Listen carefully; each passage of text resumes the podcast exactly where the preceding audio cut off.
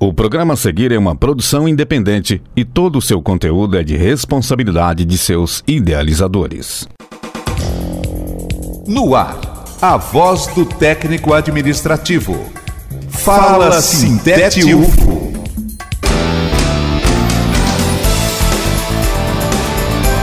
Olá, companheiras e companheiros ouvintes da Universitária FM. Eu sou Lorena Martins e está no ar o Fala Sintete UFO. No último domingo, dia 8 de janeiro, o Brasil assistiu perplexo os atos terroristas de caráter fascista praticados pelos apoiadores do ex-presidente Jair Bolsonaro.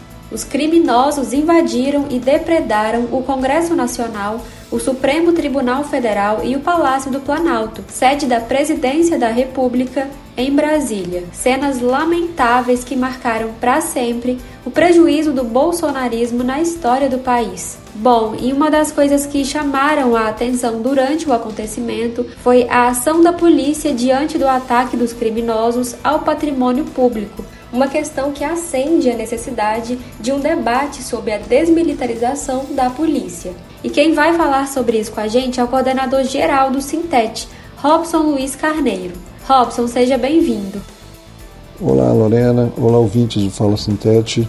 Bom, o, esse tema de des, desmilitarização da polícia militar né, é um tema bastante polêmico, pela incompreensão que a sociedade tem a respeito do assunto. Né, quando se fala nisso, o pessoal pensa que todo mundo está propondo a extinção da polícia, o desarmamento da polícia, é, quando na verdade não é isso. Né? O que se propõe é a desvinculação da polícia militar do exército para que ela volte a ter o caráter civil que ela sempre teve. É, até o início da ditadura, a nossa polícia ela era civil, ela não era militar. Então ela se dividia em dois, é, em dois aspectos, o investigativo e o ostensivo. Era tudo da polícia, da polícia civil. Com o advento da ditadura, houve uma migração da polícia militar responsável pelo patrulhamento ostensivo, uma, houve uma vinculação dela com o exército. E aí ela adquiriu todo esse caráter formativo que ela tem hoje. Né? As instruções são baseadas nas instruções do, do exército, são, portanto, é uma,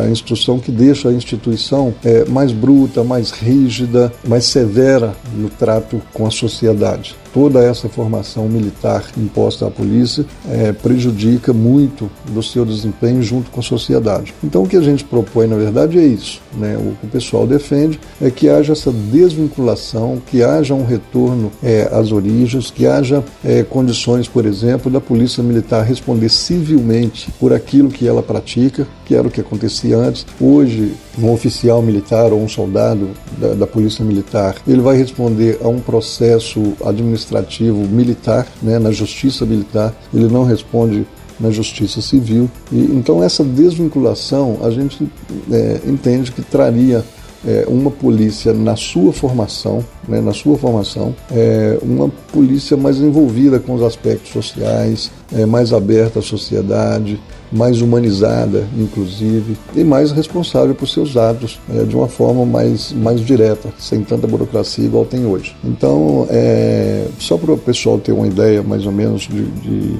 isso permitiria, inclusive, que a, o, uso da polícia pelo Estado fosse um uso mais coerente, ele não fosse usado de acordo com a conveniência do Estado.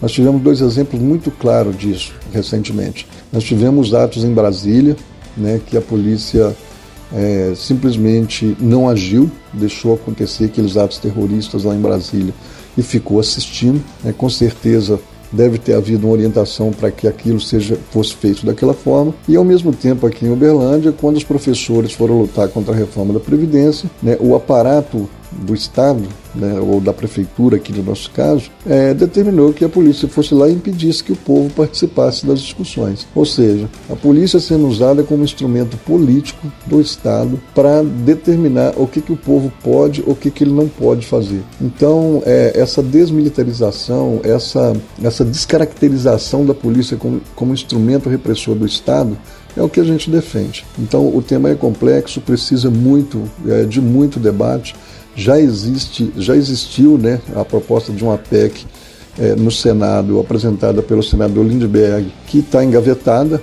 né, e agora recentemente um outro senador pediu o desarquivamento para voltar a essa discussão.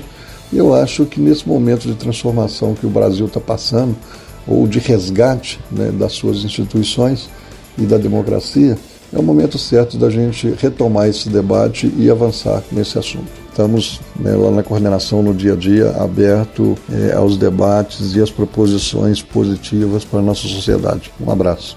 E esse foi o Fala Sintete UFO dessa semana. Você pode conferir mais informações em nosso site e redes sociais. Ótima semana a todas e todos e até o próximo programa. Fala Sintete UFO, a voz do técnico administrativo. O conteúdo que você ouviu é de uma produção independente, sendo assim de inteira responsabilidade de seus idealizadores.